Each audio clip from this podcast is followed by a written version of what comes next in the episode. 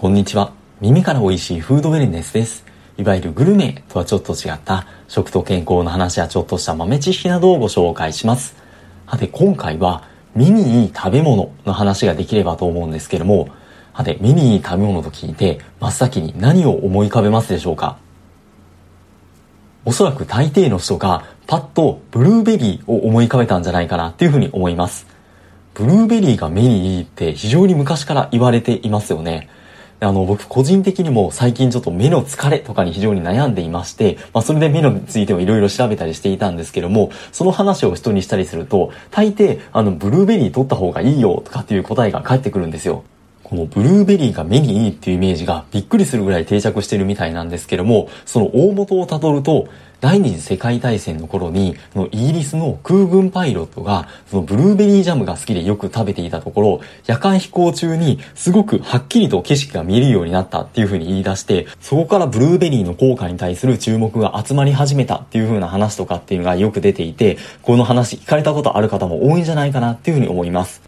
じゃあそのブルーベリーの実力はいかほどなのかっていうところなんですけども、効かない健康食品危ない自然天然っていう松永脇さんっていう科学ジャーナリストの方が書かれた本にブルーベリーの真実っていう風な項目があるんですけどもそれによると、さっきのパイロットとブルーベリーの逸話っていうのは、確かにこういう言い伝えはあるんだけども、誰が言い出したのかっていうのの出所自体は不明で、まあ昔の話なんで本当の話かどうかっていうのもそもそも検証のしようがないっていうのと、と、ブルーベリーの果実に含まれている、このアントシアニンっていう成分の量っていうのは少なくて、しかも吸収率が低いので、目への効果は期待できませんっていうちょっとがっかりするようなことが書いてありました。いやいや、ちょっと待てと。ブルーベリーってこんだけ目にいいって言われてますし、ブルーベリーっていう名前のサプリメントが売ってたりですとか、あとはそこに含まれるアントシアニンっていう成分が目にいいとかっていう話もよく耳にしたりしますよね。でもこのアントシアニンっていう成分が豊富で目にいいっていう研究がいろいろ行われたりしているのはフィンランドとかの、まあ、北欧の方で自生する野生種のビルベリーっていう風な呼ばれるものでこれはヨーロッパでは数千年前から伝統医薬品として親しまれてきたらしいんですけども、一方でいわゆるブルーベリーっていうのは、まあ、それらを食べることを目的として品種改良したものなので、アントシアニンの含まれる量っていうのもこのビルベリーと比べるとだいぶ少ないようなんです。確かに国立健康栄養研究所が運営している健康食品の素材情報データベースっていうページを見てみても、ブルーベリーとビルベリーっていうのは分けて別項目として記載がありまして、ブルーベリーの項目を見てみても、目にいいみたいな話とかっていうのは特に載っていなくて、なお、目に良いとかと言われて、サプリメントに使用されるのは野生種のビルベリーであり、ここに記載しているものとは別種であるっていう風に言及がされています。確かにブルーベリーにもアントシアニンは含まれていて、そのアントシアニンがその目にいいっていう研究もあったりはするんですけども、でも含まれている量がそんなに多くないので、まあブルーベリーをたまにまあ10粒とかそんぐらい食べるぐらいでは、その目にいい効果っていうのはほとんど期待できないようなんです。この話を聞いてふと思い出して、あの、高校野球とかを見ている時に、あの、ブルーベリーっていう名前の付いたサプリメントの宣伝よく見たなって思いまして、今も流れてるのかわからないんですけども、まあ、そのホームページとかを見てみると、名前はブルーベリーっていう風にサプリメントの名前入っているんですけども、実際にはビルベリー由来のアントシアニンを100%使っているとのことでした。やはりブルーベリーっていう名前の方がメジャーで、しかも目にいいっていうイメージも非常に強いので、このブルーベリーっていうのを商品名で使っているってケースも少なからずあるみたいで、まだそれはいいかなっていうふうに思うんですけども、逆にその食品としてのブルーベリーを、そのビルベリーエキスの研究結果とかを使って、その目にいいみたいなニュアンスを醸し出して売っているケースとかっていうのもなくはないみたいなので、そういったケースはちょっとよろしくはないですよね。少なくともこのブルーベリーと野生種のビルベリーっていうのをあんまりごっちゃにしすぎないように、まあその意図的に混同しているようなケースもあるみたいなので、まあそこは注意が必要。ただ、ブルーベリーが決して悪いってわけではないんですよ。まあそれはそれで、まああの健康効果っていうのもあったりはするようなので、ブルーベリーを食べることはもちろんいいとは思うんですけども、ただ目の効果を期待してブルーベリーをひたすら食べまくるっていうのは、まあブルーベリー決して安くもないですし、それはちょっと違うなっていうのは言えそうです。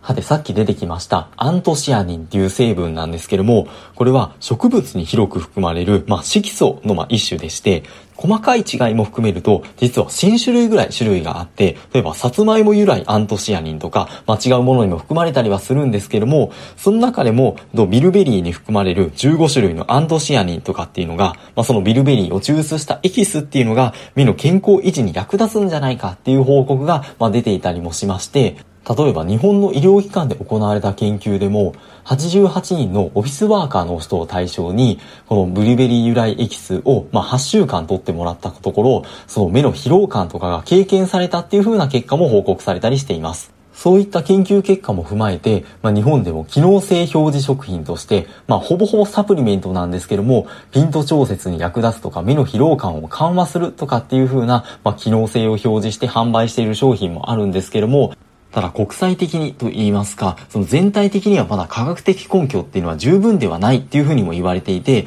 まあ結局その目にいいとして、まあ取り入れるかどうかっていうのは個人の選択次第なんじゃないかなっていうふうに思います。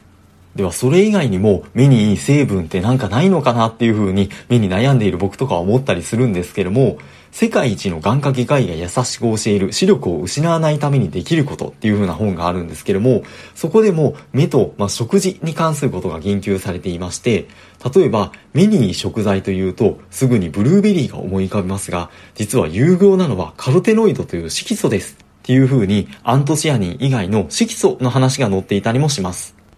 先進国における失明の第一原因は加齢黄斑変性症っていう病気らしいんですけども、その予防には、例えばルテインとかゼアキサンチンとかって呼ばれる黄色の色素が重要だっていうふうにも言われていて、これらの色素を摂取すると、それが網膜の黄斑部っていうところに集まっていって、この色素自体が抗酸化作用が強いので活性酸素を取り除くっていうのが期待できるのにも加えて、ブルーライト、あの、パソコンとかスマホから出てくる、あまりまあ良くないって言われる光ですよね。それらを吸収して網膜を守ってくれるっていうふうにも言われています。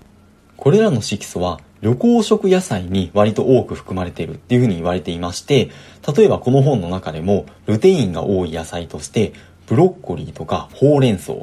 ゼアキサンチンが多い野菜として、パプリカとか、トウモロコシとか、あとは野菜なんですかね。まあ、クコの実ってありますよね。あの、杏仁豆腐の上に乗ってるやつ。スーパーのスパイスとかのコーナーとかでもちっちゃい小袋に入って売られたりもするんですけども、それも目にいい薬膳食材でドライなので保存性も高いっていう風な形で紹介されたりしています。あとはスパイスとして、あの、ターベリックっていうあの黄色いスパイスとかも紹介されたりしています。あとこのルテインとかゼアキサンチンとかって名前聞いたことある方もまあいらっしゃるんじゃないでしょうか。サプリメントとかとしても割と売られたりもしていますよね。さっきも出てきましたが、日本の機能性表示食品っていう制度の中でも、ブルーライトなどの光ストレスの軽減ですとか、目の疲労感の軽減に役立つっていう風な表示で、まあ、そのサプリメントとかとして販売されていたりですとか、あとは一部生鮮食品としても、ほうれん草とか、あとケールとか、まあ、かぼちゃとかで、このルテインを含んでいるっていう風なことで、まあ、その機能性表示食品として販売されたりもしています。ただあくまで食品なので、まあこれらをその病気の治療とかっていう意味で、まあ取ったりするっていうのはまた違いますし、あとはそのまあ人単独の野菜とかから、まあこの成分を、まあその研究で効果が出ている量だけ取ろうと思うと、まあ結構大量の量を食べなくちゃいけないとかっていうのがあったりしまして、まあそういった場合はサプリメントとかっていうのも一択にもなるかもしれないですし、まあいずれにしようその辺は個人の選択の問題になるんじゃないかなっていうふうに思います。そして言うまでもなく食事以前にそもそも生活習慣ですよね。睡眠ちゃんととるですとか、デスクワークしてる時とかでも、まあ、定期的に遠くを見て目を休めたりするですとか、あとはそのブルーライト、メガネとかフィルムとかっていうようなグッズを活用しましょうっていう風な話もこの本では載っていたりもするんですけども、さて皆様の目の健康は大丈夫でしょうか？この収録が深夜に及んでいて、なんか皮肉だなと言いますか、ちょっと焦りつつも、まあ、ブルーライトメガネをしっかりかけながら、まあ、今回お話をさせていただきました。目と食事の関する話はまた他にもあるんですけども、また次の機会でっていうところで、もしよろしければこのチャンネル引き続きフォローですとか、よかった放送回、いいねなどしていただけますと幸いです。それでは素敵なフードネスライフをお過ごしください。本日もありがとうございました。